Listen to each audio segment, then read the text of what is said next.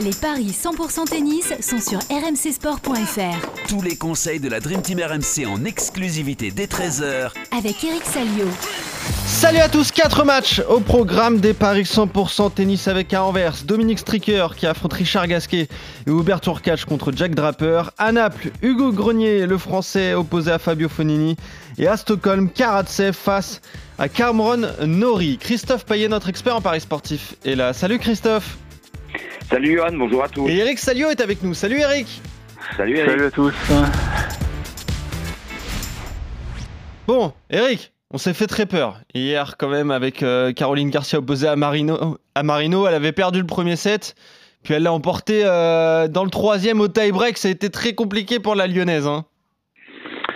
Ouais, groupe de soulagement parce qu'elle est passée tout pas de la catastrophe. Euh, conditions de jeu difficiles parce que l'altitude, 1500 mètres, donc les balles qui volent. La fille en face avait deux matchs dans les pattes là, sur cette surface. Euh, elle a servi incroyable, euh, Marino, et Caro a eu le break dans le troisième, et puis elle l'a pas tenu. euh, des, des grosses bêtises, et, et dans le time break, elle s'est fait très peur puisque elle s'est retrouvée à deux points de, de la défaite. Même avant, elle était à deux points de la défaite. Ça passe, ça passe, donc elle se rapproche de Force World, du Masters, mais il faudra proposer autre chose jeudi contre, euh, contre la gagnante de Benchit Stephens, mais peut-être que d'ici jeudi, euh, elle aura une bonne nouvelle.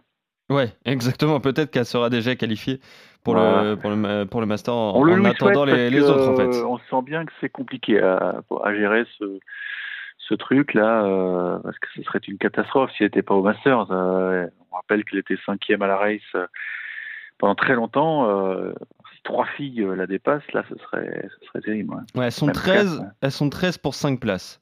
Je regardais, je regardais un petit peu le classement live, elles sont 13 pour 5 places.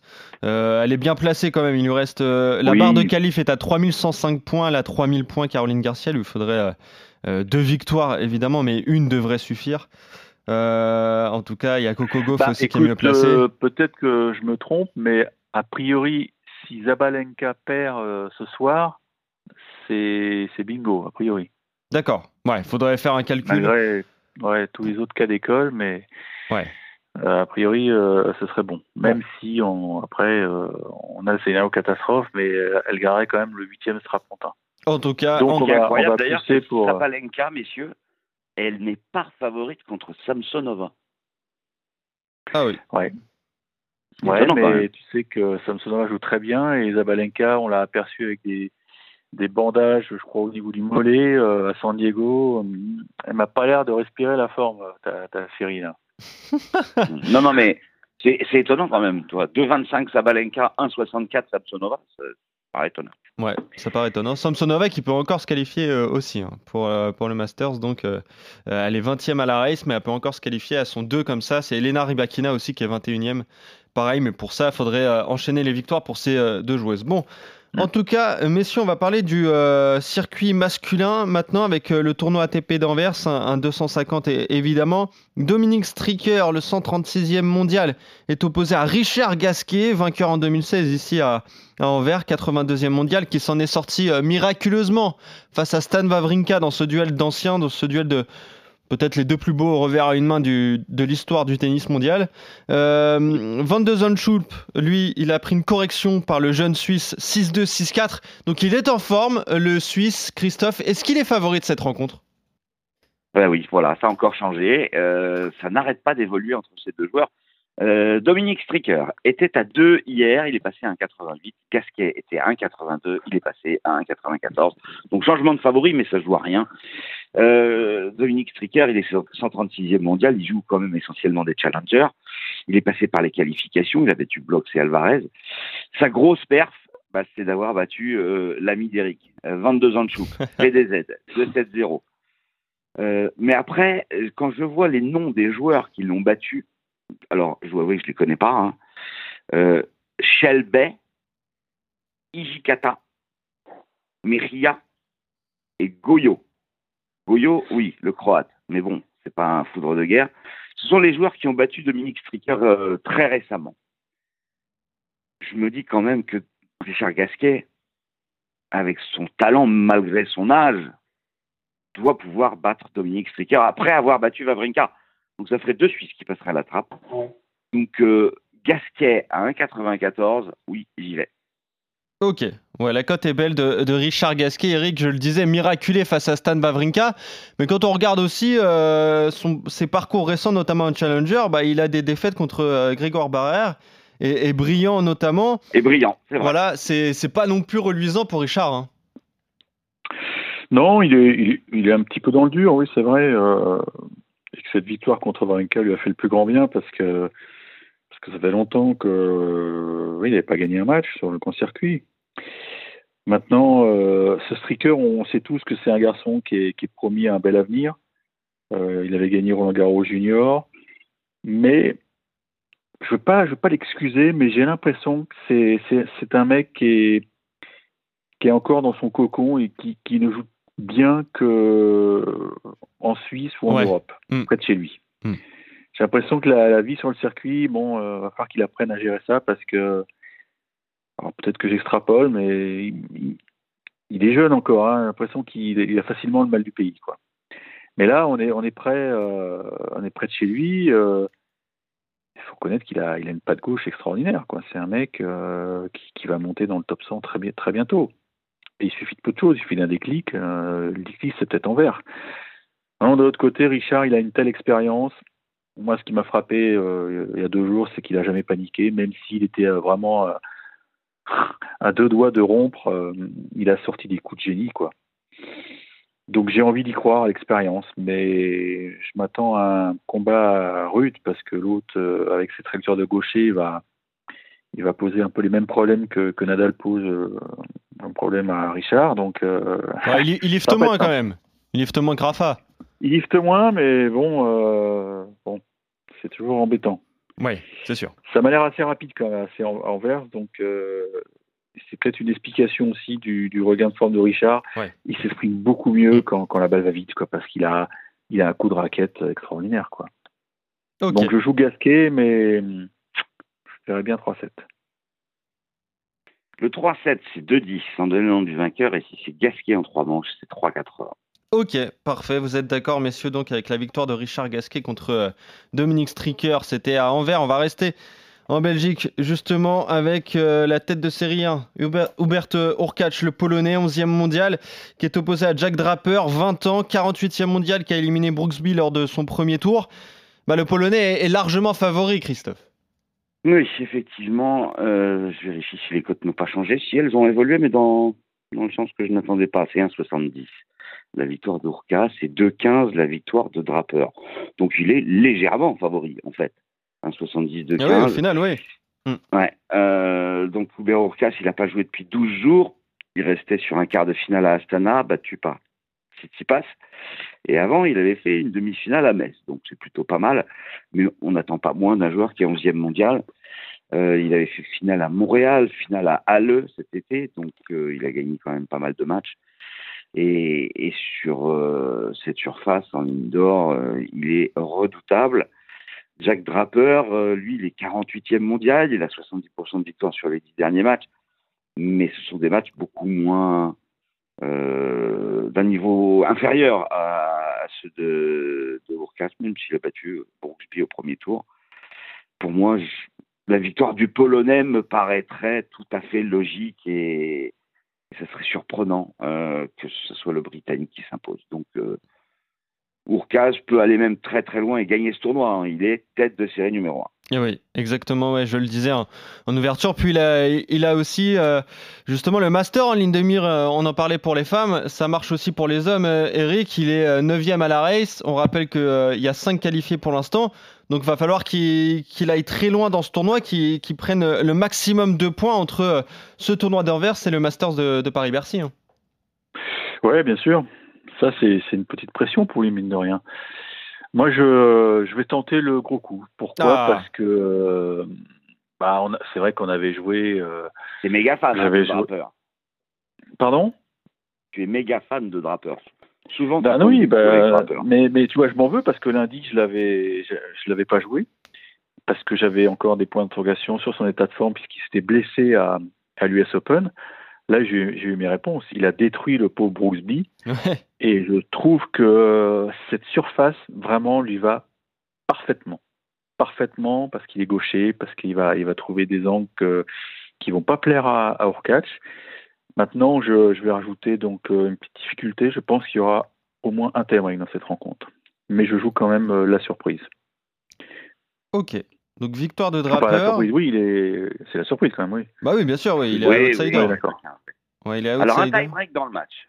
Déjà, c'est coté à 1,78. C'est pas mal. Si tu rajoutes le tie-break à la victoire de euh, Jack Draper, c'est 3,75. Et pour ceux que ça intéresse, Urkas et un tie-break, c'est 3,15. C'est bien plus élevé, effectivement, que la victoire sèche de Urkas à 1,70. Et ouais, ça peut être Donc, intéressant. euh, je suis Eric sur cette histoire de tie-break, mais je ne donne pas le même vainqueur. Ok. Orcage donc pour toi, Christophe. Draper pour toi, Eric. À Naples, maintenant, un Français, Hugo Grenier, 116e mondial, opposé à Fabio Fonini, 64e mondial, qui va évoluer devant son public donc. Mais deux joueurs en, en méforme, qu'est-ce que ça donne au niveau des codes, Christophe? Eh bien, ça donne euh, que c'est très, très équilibré. Eh oui. Euh, euh, je vérifie pour voir si ça n'a pas changé. Euh, ça a changé encore une fois. C'était un 88 pour Grenier et un 94 pour Fonini. C'est changement de favori. Fonini un 90 et Grenier un 92. On peut pas dire que finalement il y a un favori sur ce match que les bookmakers voient très équilibré. Grenier a gagné un challenger à casser. Mais alors, euh, à part ça, c'est vraiment pas terrible huitième de finale à Rennes, premier tour à Tel Aviv, premier tour à Mouilleron et deuxième tour à Saint-Tropez. Euh, Fonini, lui, euh, bah, défaite premier tour à Chiron contre Guinard et premier tour à Sofia contre Vukic. Ce sont ses deux seuls matchs depuis l'US Open où il avait fait deuxième tour battu par Nadal. Du coup, très très compliqué. Parce que Fonini, euh, logiquement, il devrait être capable de battre Guinard ou Vukic. Donc je, suis un, petit peu inquiet pour lui, mais ce qui va peut-être faire pencher la balance, c'est qu'on est à Naples. Il est chez lui, il va avoir le soutien du public, et que Grenier n'est pas un habitué euh, de ce genre de tournoi. Il fait plutôt des, des challengers. Donc Fonini à l'expérience à 1,90, et pourquoi pas le 3-7 sans donner le nom du vainqueur à 2,15. Ouais, dans les matchs équilibrés comme ça, ça peut être une solution. Mais ce qui euh, nous inquiète, Eric, c'est euh, surtout l'abandon de, de Fabio Fonini contre Guinard. Euh, ça avait eu lieu il y a quelques jours, il y a, il y a un peu plus d'une semaine. Voilà, c'est très compliqué hein, ces dernières saisons pour, pour l'Italien. Il, a- il avait une gastro en fait. Ouais, Il avait une gastro, donc voilà, il a eu une semaine pour. il il l'a mis sur un statut Instagram. Euh, il espérait être rétabli pour, pour ce tournoi, et d'ailleurs, euh, on noterait qu'ils l'ont programmé que mercredi, donc euh, Mm. voilà, c'est un petit coup de pouce des organisateurs. Alors, c'est vrai que Hugo Grenier marque le pas, clairement. euh, on se souvient de lui, euh, notamment à US Open, où il avait passé un tour en étant lucky loser. Il a même été euh, quelques semaines euh, top 100. et oui. Mais là, ça se, après son titre à Cassis, ouais, il était 95. Euh, la pression arrive parce que vous avez vu son classement, et en dehors des 100, il y a le cut pour l'Australie qui arrive, il faut des résultats.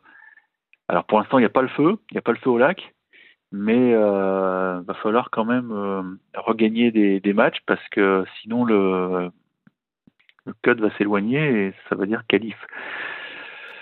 C'est vrai que c'est embêtant ces, défaites, même si j'ai regardé, il il- à chaque fois il est tombé sur des mecs en, en chauffe. Bellucci, il a, il a gagné Saint-Tropez dans la foulée. Pospisil, c'est pas vraiment un mec à prendre en indoor, surtout quand il est en forme. Et puis il avait perdu sur Safioline aussi, qui, on le sait, bah, il a un vrai potentiel. Donc c'est trois défaites qui sont pas euh, si Bellucci, inquiétantes que ça. Ouais. Bellucci vient de battre Jules Marie là. C'est un jeune gaucher italien qui est qui, ouais, qui va qui est en train de percer. Donc je suis pas je suis pas inquiet. C'est pas il y a pas le feu là comme je le répète, mais la confiance est, c'est un petit peu envolée. Et ça c'est embêtant. Et je pense que si Fonini s'il est rétabli, il est évidemment supérieur à, à Hugo Grenier. Donc je vois je vois l'italien Mm. aussi. Ok. Ok, donc euh, la cote de l'Italien est belle, hein, tu peux nous la rappeler, euh, Christophe, mais c'est un match très équilibré. 1,90. Voilà, c'est très Ouais. équilibré entre ces deux joueurs. Oui, je pense que les, les bookmakers sont un peu affolés avec son abandon, mais bon, quand on lit son statut Instagram, Une gastro, bon, c'est vrai que ça, ça te vide, mais bon, euh, c'était quoi, il y a, il y a 8 jours, c'est ça Ouais, c'est ça, euh, ouais. La date exacte Mm, ouais. Bon, 8 Ouais, jours, t'as le temps de te remettre, euh, je pense. Hein. Ouais. Bon, s'il est remis, s'il a pas de pépin physique non plus, hein, parce que ça arrive souvent quand même avec Fabio. Bon, ça devrait le puis faire contre public, Hugo Grenier. Ça fait raison, le public napolitain, il est chaud. euh, Ouais. Ça peut aider vraiment euh, Fonini, je pense. Ok, vous êtes d'accord donc avec la victoire de, de l'Italien à Naples. À Stockholm, maintenant, Aslan Karatsev, le 45e mondial qui a éliminé euh, euh, un ancien, un vétéran, Lucas euh, Rosol, qui rappelle de très mauvais souvenirs à Rafael Nadal. Euh, Karatsev qui est opposé donc à Cameron Norrie, 14e mondial, qui lui aussi peut encore se qualifier au, au Masters. Là encore, ce sont deux joueurs qui ne vont pas bien du tout en, en ce moment, Christophe. Mais euh, Cameron Norrie est largement favori cette fois. Bah, disons qu'il va moins mal que Karatsev. Ouais, c'est ça. ouais. Euh, 5 victoires, 5 défaites sur les 10 derniers matchs pour Nori, donc euh, il ne justifie pas son rang de 14e mondial. mondial. Euh, Karatsev, c'est catastrophique, lui. En 3 mois, il a gagné 3 matchs. Ouais, c'est ça. ouais. sur 13 disputés. Il a battu Rosol, Grixpour et Nakashima. Donc c'est pas mal. Mais le problème, c'est que ce serait pas mal s'il avait joué 4 matchs ou 5 matchs. Il aurait ces 3 victoires-là, bon, mais il en a joué 13. Donc il est complètement à la rue. Il a perdu d'ailleurs la seule confrontation face à Nori, c'était l'année dernière au Queens. 7-5-6-2. Euh, vu l'état de forme euh, de Karasev, euh, je pense que c'est un coup sûr la victoire de Nori. Même s'il n'est pas au mieux de ses possibilités, en plus il a besoin de cette victoire pour aller chercher une place au Masters. Donc je jouerai Nori à 1,45 et je jouerai en pari du jour Nori 2-7-0 à 2. Ouais, Nori ne va pas bien, mais Nori perd contre des joueurs. euh, bon, euh, ça va. Fritz, Bublik. Voilà. Bublik, Van de ça va. Oui, voilà, c'est ça, c'est assez compréhensible, mais, mais il reste 14e mondial quand même, Eric, et Christophe le disait, il justifie pas ce rang pour l'instant. hein. Bah, il, il est 14e euh, à l'ATP, en fait, il est 12 à la race. Donc, euh, Ouais, voilà. Sa saison 2022 est pas si, euh, pas si mauvaise quand même. En fait, il a, il a baissé parce que euh, ils lui ont retiré ses points de d'Indian Wells, tu sais, quand il avait gagné le titre. Ah bah oui, bien sûr. oui. Indian Wells de, de l'automne. Donc euh, là, ça lui a fait mal à son compte en banque, forcément. hein. Mais bon, de toute façon, il, il est en train de peut-être de toucher ses limites hein, contre, contre des joueurs qui sont des top players. Maintenant, ça reste un garçon très très dur à bouger. On en a déjà parlé. hein. C'est un mec qui physiquement est irréprochable. Je pense que Stockholm est moins rapide que qu'Anvers, donc ça, ça va lui convenir. Et puis connaissant un peu euh, la patience de Karatsev, euh, non, ça peut exploser en vol chez le Russe. Ça peut exploser en vol parce que euh, il va avoir des balles revenir euh, inlassablement et, et, et malheureusement, c'est un garçon qui est qui presque refuse le combat, le combat physique. Euh, il lâche les coups, il lâche les coups ça sort quoi. Donc je vois un scénario effectivement où Nori impose euh, impose sa, sa stratégie euh, un, un peu minimaliste, hein, si je puis dire, mais voilà, c'est son style de jeu. Je remets, je remets, je remets, et, et j'attends la faute parce que je sais que je suis fort physiquement. Et je suis pas sûr que Karatsev physiquement soit soit un avion tellement. Donc je joue Nori. ouais. Et j'ai et j'ai même envie de jouer Nori 2-7, tu vois. Ok. On est d'accord sur le 2-7-0, c'est côté à 2. C'est quand même intéressant. Bah, on est d'accord sur presque tout. Presque tout. Victoire de Cameron Norrie, victoire de Fonini, victoire de Richard Gasquet. Le désaccord, il est entre Urkacz et Draper. Le Polonais pour toi, Christophe, euh, et le jeune Britannique pour toi, Eric. Tu tentes un, un coup sur cette rencontre. Bah merci, messieurs. On se On n'a même retrouve pas parlé du bilan là. J'étais pas mal là, au bilan, non? On n'a Euh. pas parlé du bilan. hier du bilan? Si. Bah tu fais. Euh. Il y a un match qui s'est pas joué. Il y a un match euh, qui a été euh, qui a été suspendu, celui de Corentin Moutet. Ah oui, non, mais vous savez pourquoi C'est vraiment, c'est vraiment le casino, les, ce, ce tournoi de Naples. euh, On a déjà parlé du changement de surface. Hier, ils ont joué. euh, le central est adossé à la Méditerranée, donc finalement il y a un petit peu d'humidité, mais ça visiblement ils n'avaient pas, ils pas prévu. Donc Ouais. à 20h30 c'était glissant. Bah oui. et Moutet a, tout, a fait tout ce qu'il fallait pour euh, arrêter le match et ils avaient eu gain de cause au bout de quoi, 20, 20 minutes, une demi-heure. Ouais, voilà, c'est intelli- ils sont intelligents ces Italiens. Hein. Ouais. Un gros central en bord de mer, c'est bien, mais bon, le soir c'est humide. Ouais, Ça, il pas pensé. Exactement. Euh, Il y a Ouais, deux, y a deux deux entre Nardi et Moutet leur euh, premier Ouais. set, voilà. Euh, Ouais, donc euh, oui, il a eu, il a eu gain de cause. Corentin Moutet. Euh, on se retrouve très vite, messieurs, pour de nouveaux paris 100% tennis dès demain d'ailleurs. Salut Eric, salut Christophe. Ça, ça va. Salut à tous. messieurs, salut à tous.